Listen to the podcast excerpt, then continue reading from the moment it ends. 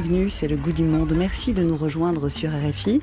Je suis Clémence Denavy. Vous avez vu sans doute à la télévision, dans les journaux, ce logo, une couronne de laurier entourant un épi de maïs et une gerbe de blé. Ces trois lettres blanches sur fond bleu sont l'acronyme du World Food Programme, en français le Programme alimentaire mondial, une organisation non gouvernementale des Nations Unies. On l'a vu, ce logo imprimé euh, sur les bâches des camions traversant le terminal de Rafah dans le sud de la bande Gaza. Alors nous avons voulu ici savoir de quoi était faite l'aide apportée par le Programme alimentaire mondial dans les situations de crise et d'urgence à Gaza, en Ukraine, au Soudan, raconter et expliquer l'action de cette ONG créée il y a 62 ans, un 24 novembre 1961. Un premier volet donc aujourd'hui pour parler de l'aide alimentaire d'urgence et un second la semaine prochaine pour dire l'après-urgence et la lutte contre la faim, l'amélioration des conditions de paix. Avec nous, Marie Da Silva en direct de Dakar. Bonjour Marie. Bonjour. Vous êtes responsable de communication euh, francophone pour le PAM et porte-parole. Avec vous, nous avons décidé de parler très concrètement de la situation, euh, notamment celle de Gaza aujourd'hui. Quelle est l'aide que le Programme alimentaire mondial apporte Comment est-ce qu'elle est conçue? De quoi sont constitués les kits alimentaires notamment? Tout à fait. Alors nous intervenons principalement dans des contextes de crise, que ce soit des conflits, des chocs euh, climatiques. Et donc l'aide alimentaire que nous préparons dépend entièrement du contexte euh, local. Dans le cas précis de Gaza, nous étions déjà présents avant le 7 octobre à apporter donc un appui euh, aux populations. Et depuis le 7 octobre, nos opérations se sont orientées selon les besoins locaux. Sur place, il y a très peu de moyens de se nourrir. Les boulangeries ont cessé leur activité, soit parce qu'elles ont été endommagées par le conflit. Nous travaillons avec 23 boulangeries à la date du 7 octobre pour euh, produire du pain pour 200 000 personnes, du pain mhm. frais. Depuis début novembre, la dernière boulangerie qui était encore en mesure de fonctionner en fait a cessé son activité puisque sans farine ou carburant, le pain n'est plus disponible. Les familles n'ont plus de gaz ou d'eau potable pour cuisiner, donc euh, les denrées qui doivent se cuisiner ne sont plus une option euh, non plus. Et aussi, les marchés ont fermé, les pêcheurs n'ont plus accès donc à la mer et les fermiers n'ont plus accès à leurs champs. Donc, qu'est-ce qu'on fait concrètement au programme alimentaire mondial? On met à disposition des vivres à être consommés.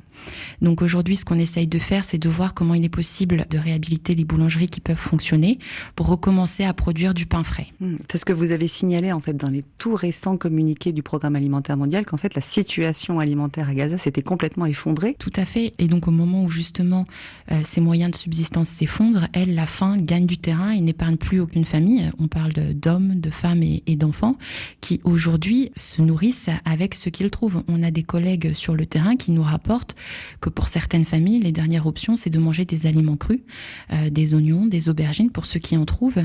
C'est de trouver des mécanismes pour permettre de s'alimenter. Ça peut être une maman qui va décider de ne pas manger euh, aujourd'hui pour que son enfant ait un peu plus. Ou alors, euh, ça va être d'étirer le plus possible le peu qu'elles ont sur plusieurs jours. Et donc, c'est une situation qui n'est pas viable sur le long terme, d'autant plus qu'on s'approche de l'hiver. Donc, il est essentiel de permettre au programme alimentaire mondial, mais à tous les, les acteurs humanitaires présents sur le territoire, d'atteindre ces familles, donc d'avoir le carburant euh, nécessaire pour pouvoir circuler, ainsi que la sécurité pour nos équipes, mais euh, surtout pour les personnes euh, que nous souhaitons atteindre, et surtout d'accroître les vivres qui rentrent dans Gaza. Et vous me posiez donc la question du type de vivres que nous favorisons dans le cas de, de cette urgence. Donc d'abord, il faut savoir que la majorité des vivres, on essaye de se les procurer régionalement ou localement quand c'est possible. Donc nous avons d'Égypte des barres de date. Nous avons donc des biscuits protéinés et des conserves de poisson, puisque comme je le disais, il est plus possible pour les familles de cuisiner. Et donc, jusqu'à aujourd'hui, c'est 700 000 personnes que nous avons pu atteindre. Et dans les prochaines semaines, on espère accroître cette aide à plus d'un million de personnes. À condition, bien sûr, d'avoir des couloirs d'approvisionnement qui sont à nouveau créés et une possibilité pour vous, justement, d'acheminer cette aide. Tout à fait. C'est le plaidoyer euh, du programme alimentaire mondial, c'est d'assurer un approvisionnement régulier vers Gaza. Avant le conflit, c'était une centaine de camions remplis de vivres qui rentraient dans Gaza. Il y a quelques semaines, parce que les données changent très vite, c'était une trentaine de camions qui rentraient. Donc c'est vraiment en dessous des besoins. Aujourd'hui, c'est 2,2 millions de personnes à Gaza qui ont besoin d'une aide alimentaire. C'est la quasi-totalité euh, de la population. Et alors que les moyens euh, sur place euh, se réduisent, il faut absolument accroître l'aide qui rentre à l'intérieur de Gaza et une fois dans Gaza, assurer qu'on puisse livrer cette aide aux personnes qui en ont besoin, notamment ceux en dehors des abris de l'ONU.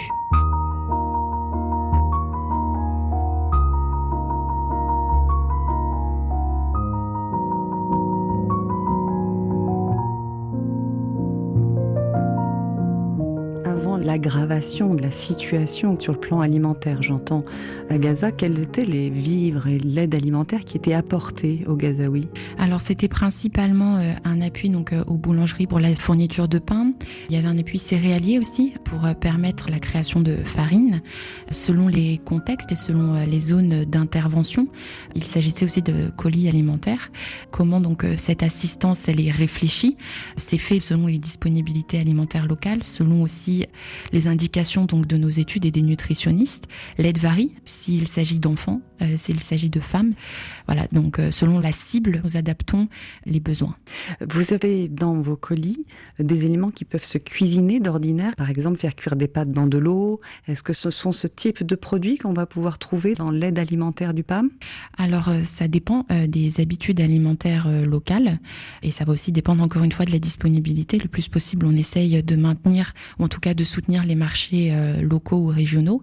Donc ça peut être donc du riz, vous avez des céréales pour le transformer en farine, ça peut être des pois, dans certains contextes des lentilles ça peut être des haricots, ça peut être euh, des légumineuses. On appuie aussi donc les petits producteurs à produire des aliments locaux. Et donc là, euh, encore une fois, selon euh, le climat et selon les possibilités locales, ça va être la production de maraîchers pour assurer une diversification alimentaire. Et encore une fois, d'un pays à l'autre, d'un contexte à l'autre, et aussi, je tiens à le préciser, selon nos ressources disponibles, puisque le PAM, c'est une organisation donc des Nations Unies, mais une agence humanitaire, et on ne fonctionne que sur la base de, de, dons. Et donc ça peut être des dons financiers, ça peut être la distribution euh, de vivres. On compose selon la disponibilité donc de tous ces facteurs. Et selon les impératifs, il y a une question qui devient récurrente, c'est celle de l'eau. Est-ce que vous vous occupez aussi de l'accès à l'eau et à l'eau potable en l'occurrence? Alors pas directement, le Programme alimentaire mondial ne, distribue pas d'eau. Il existe des groupes de réflexion de travail, Watch, auxquels on fait partie. Il y a dans certains pays des agences qui ont le lead, euh, ça dépend de la présence de ces agences. Et donc on travaille tous ensemble, mais ça n'est pas en tout cas l'aide directe du Programme alimentaire mondial. Vous avez parlé de barres énergétiques. Est-ce que c'est une aide alimentaire très ciblée? C'est ça. Donc on les distribue pour une consommation euh, immédiate. Disons que ce n'est pas euh, une aide que l'on espère donner sur du long terme, c'est vraiment pour euh, parer à l'urgence. Il y a plusieurs étapes. La première, donc, c'est d'intervenir très rapidement avec des denrées qui sont déjà disponibles. Le temps aussi de s'organiser pour euh, accroître des stocks, pour aussi les acheminer, les transformer dans certains contextes. Et donc, les biscuits ou les barres énergétiques, on les distribue on espère qu'ils sont consommés euh, euh, de suite par les personnes qui les reçoivent, mais après rapidement, on essaye de diversifier donc avec d'autres aliments et de les accompagner aussi dans une autonomie alimentaire. Et donc voilà, c'est selon les contextes, euh, on s'adapte. On a un cercle vertueux qui se met en place après, évidemment, l'aide d'urgence dans laquelle on se situe complètement et, à laquelle nous consacrons cette émission aujourd'hui pour vraiment montrer votre action. On a l'impression que vous êtes tout de suite sur le pont, tout de suite en mesure, en fait, d'apporter une première aide. Comment est-ce que cette logistique-là peut se mettre en place et se réfléchir en amont? Alors, vous l'avez dit, le programme alimentaire mondial, il a plus de 60 ans euh, d'expérience. Donc, euh, on a l'habitude d'intervenir dans des contextes d'urgence et dans des contextes qui sont euh, souvent critiques. Nous sommes déjà présents dans plus de 120 territoires. Les trois quarts de nos opérations sont dans des contextes de conflit. Et donc, nous avons déjà des process en place. Nous avons des stocks alimentaires en place. Nous avons aussi des relations avec des donateurs qui sont en place. C'est un travail qui continue, c'est-à-dire que nous n'attendons pas qu'une crise survienne pour intervenir. Euh, nous sommes préparés le plus possible. On s'adapte selon les contextes. Mais en tout cas, euh, nous sommes une agence de terrain et donc euh, la majorité euh, de nos équipes sont déjà sur place. Nous avons beaucoup beaucoup d'experts logistiques qui nous permettent notamment de déplacer les vivres, qui négocient avec les possibilités de transformation par exemple locales. Nous travaillons aussi beaucoup avec donc des nutritionnistes qui nous permettent d'identifier en amont quels seraient les besoins. Donc on a l'expertise, on a l'expérience et donc ça nous permet de naviguer assez rapidement. Le PAM, Programme alimentaire mondial, a reçu le prix Nobel de la paix en 2020 pour toute son action en faveur de la préservation de la paix au travers de la nourriture. Oui, manger, c'est vital. Donc avoir accès à de la nourriture, c'est vital. Et c'est un cercle vicieux. S'il y a un conflit, il y a de la faim. Et s'il y a de la faim, il y a conflit. C'est la raison pour laquelle en 2020, donc euh, le programme alimentaire mondial, enfin, son travail euh, a été euh, récompensé. Prenons l'exemple de réfugiés, des personnes qui vont quitter leur domicile avec leur simple habit sur le dos un enfant dans le bras et en fait ils laissent derrière eux tout moyen de subsistance. S'ils avaient par exemple du bétail, ils sont obligés de l'abandonner. S'ils avaient des champs, ils sont obligés de les abandonner et donc ils partent sans rien pour pouvoir manger et vont arriver dans des communautés hautes, comme on les appelle dans, dans le secteur humanitaire. Ce sont des communautés d'accueil. Dans la plupart du temps, ce sont des personnes qui vivent déjà une situation complexe, qui ont déjà du mal à subvenir à leurs propres besoins. Arrive un afflux de personnes qui vont venir ajouter une pression supplémentaire sur les moyens qui sont disponibles sur place. Ça va créer des conflits supplémentaires. Et donc c'est un cercle vicieux et c'est toujours d'ailleurs le plaidoyer du PAM. Tant qu'il y aura des conflits, il y aura de la faim. Il est important de cesser ce cercle vicieux. L'accès à l'alimentation est aussi un outil qui favorise la paix.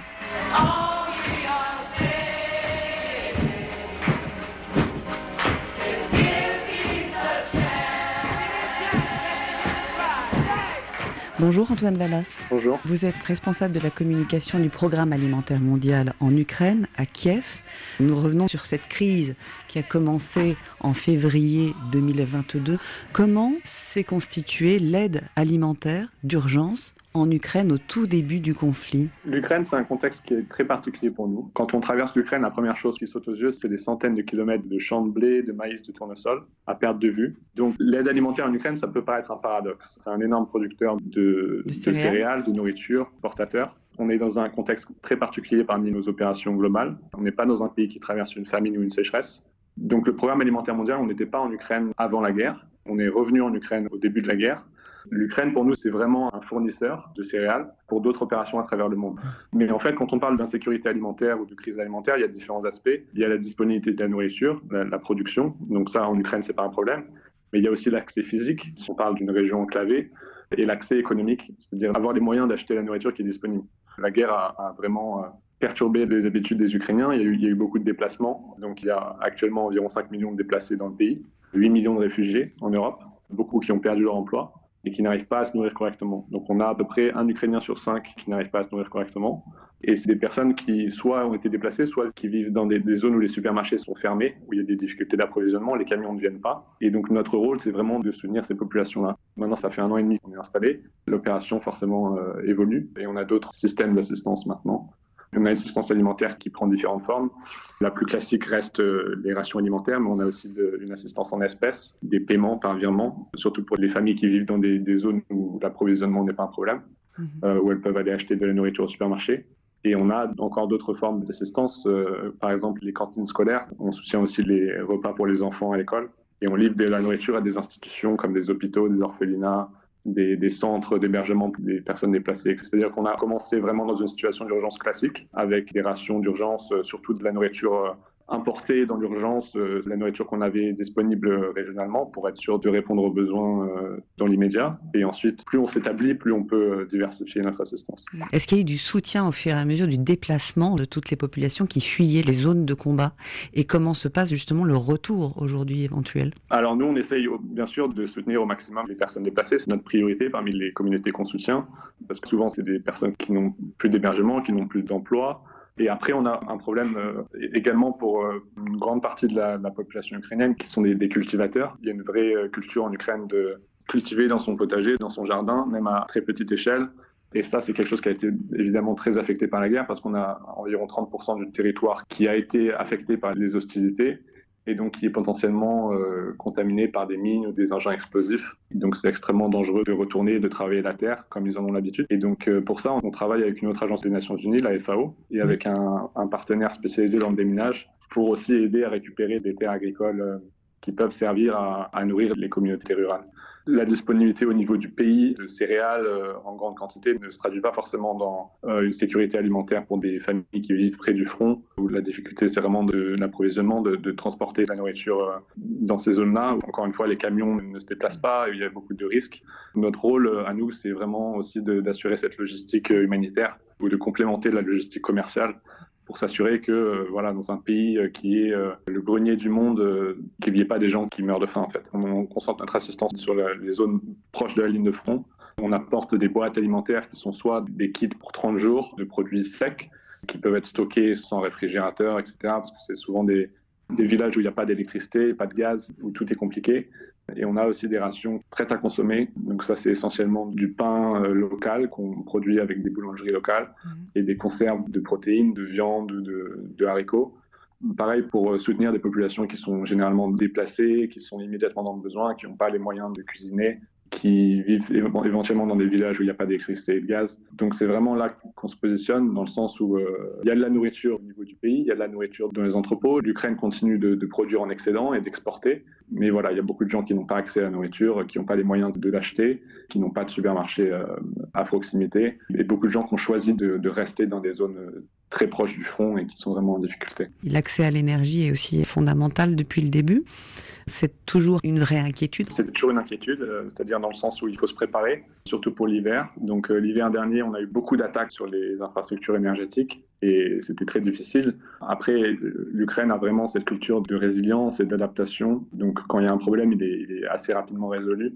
Dans notre cas, évidemment, on se prépare, donc ça nous affecte euh, généralement pas directement, dans nos entrepôts, on prépare la nourriture. C'est surtout du travail manuel, donc on peut passer quelques jours sans électricité. Donc on a des employés qui préparent des milliers de kits alimentaires tous les jours. Là où ça nous affecte, c'est surtout au niveau de nos fournisseurs. L'hiver dernier, on a eu plusieurs fournisseurs qui ont eu des difficultés à nous approvisionner euh, à cause de, problèmes d'énergie. Il y a une très grande euh, boulangerie avec laquelle on travaille pour préparer des, milliers de pains chaque jour dans la région de Mykolaiv, qui a eu aussi l'hiver dernier beaucoup de problèmes d'énergie. Donc on a eu des partenaires qui leur ont livré des générateurs. Donc on, a les moyens de s'adapter et généralement on prend toutes les précautions pour euh, pouvoir continuer à, délivrer notre assistance. Parce qu'il y a des, vies qui en dépendent, on se prépare au mieux. Mais c'est vrai que c'est toujours une inquiétude euh, et c'est toujours une difficulté à gérer et, on doit s'y préparer. Euh, après, la, principale difficulté euh, l'hiver et au niveau de l'énergie, c'est encore près de la ligne de front, c'est pour les familles qui vivent dans les conditions les plus précaires. À Kiev ou dans les grandes villes, c'est moins un problème, mais vraiment près de la ligne de front, on a des familles qui passent l'hiver sans électricité, qui passent l'hiver sans gaz, qui n'ont pas les moyens de, s'alimenter ou de cuisiner. Donc nous, on se concentre vraiment sur ces populations-là et, sur trouver les meilleurs moyens de les soutenir.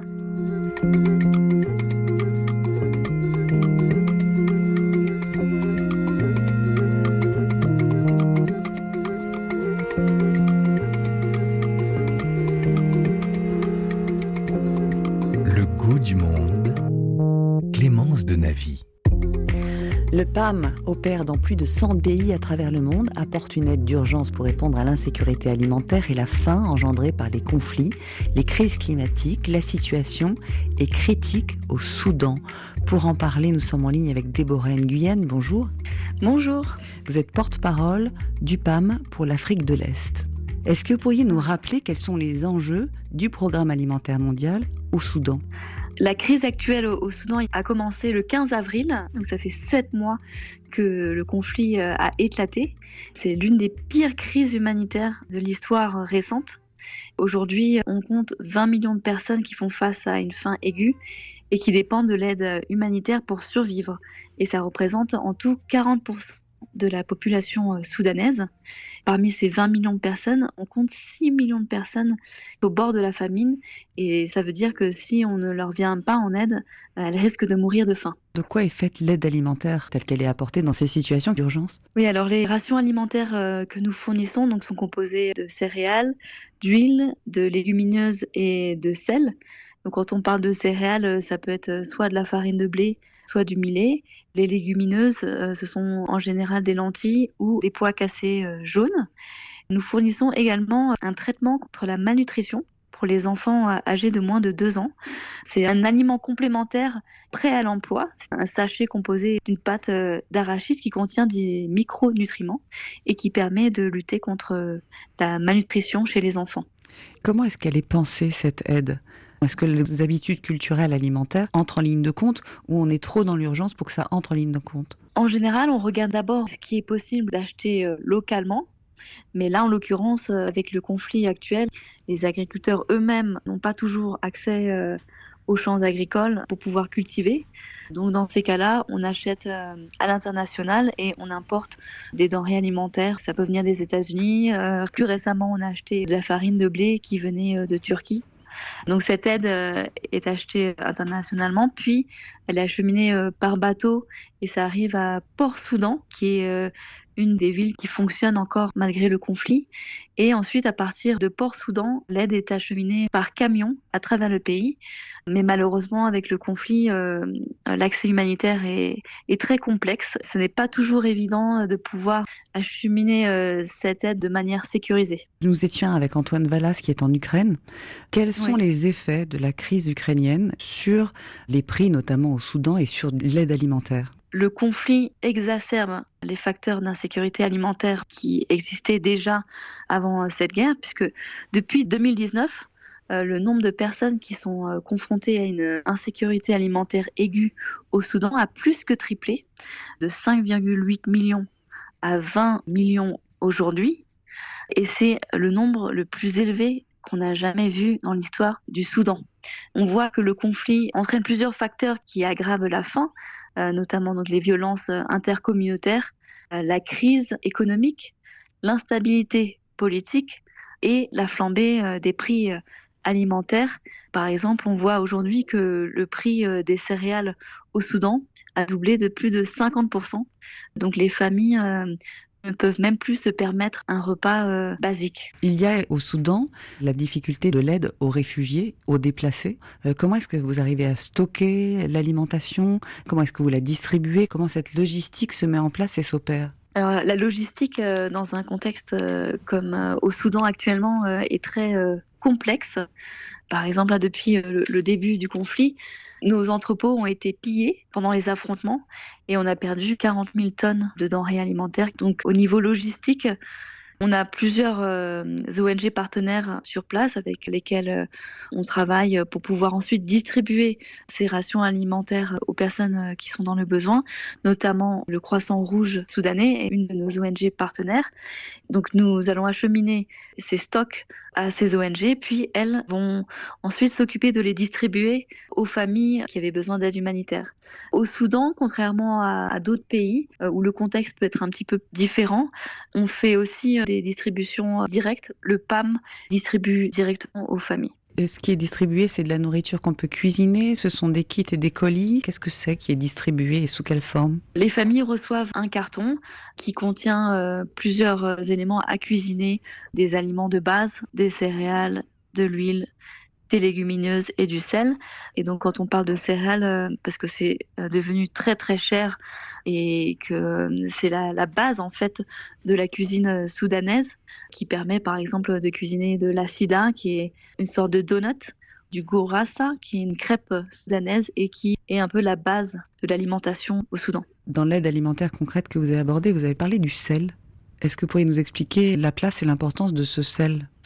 En fait, on distribue aussi du sel parce que souvent, dans ces situations-là, c'est euh, une denrée qui est très coûteuse, mais qui est importante pour la nutrition, surtout euh, dans des contextes de guerre, puisque les gens ont très peu accès à une diversité euh, alimentaire, et donc ça permet d'apporter de l'iode qui est indispensable au régime alimentaire pour un autre facteur qui doit rentrer en ligne de compte, je pense au climat. Dans mhm. quelle manière la population soudanaise est exposée du coup à une crise euh, climatique et au conflit? Comment est-ce que le vecteur climat influe sur l'insécurité alimentaire?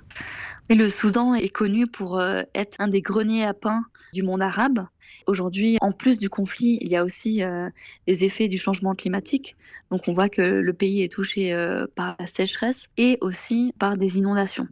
Euh, donc ce qui fait que ça réduit les récoltes et réduit donc la production agricole, ce qui fait que le Soudan est donc ensuite amené à devoir importer davantage de nourriture qu'il ne le faisait auparavant quand il n'y avait pas une sécheresse aussi sévère. Vous qui êtes responsable et porte-parole du PAM pour l'Afrique de l'Est, est-ce que le Soudan est un exemple très particulier ou est-ce qu'on peut retrouver des similitudes avec d'autres pays d'Afrique de l'Est? Alors en Afrique de l'Est, il y a aussi d'autres pays qui sont touchés par des, conflits, notamment euh, l'Éthiopie avec le conflit au Tigré et au Sud-Soudan et où justement euh, la situation actuelle au Soudan risque de devenir une crise régionale en Afrique de l'Est, puisqu'on voit aussi euh, que des millions de personnes, on a 7 millions de personnes qui ont été forcées de quitter leur domicile à cause du conflit, vont ensuite se réfugier dans les pays voisins, qui sont des pays qui sont déjà eux-mêmes en difficulté et qui connaissent déjà une insécurité alimentaire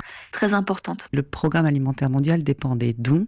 Or, la multiplicité des crises aujourd'hui dans le monde, c'est comme si les cartes étaient rebattues et qu'on repense l'aide. Quelle est l'incidence de cette situation de multiplication des conflits sur l'aide apportée au Soudan et aux populations soudanaises? Oui, il faut savoir que le programme alimentaire mondial est financé uniquement par des contributions volontaires des États membres. Donc notre budget fluctue d'une année à l'autre. C'est souvent très difficile de prévoir combien on va recevoir euh, une année sur l'autre.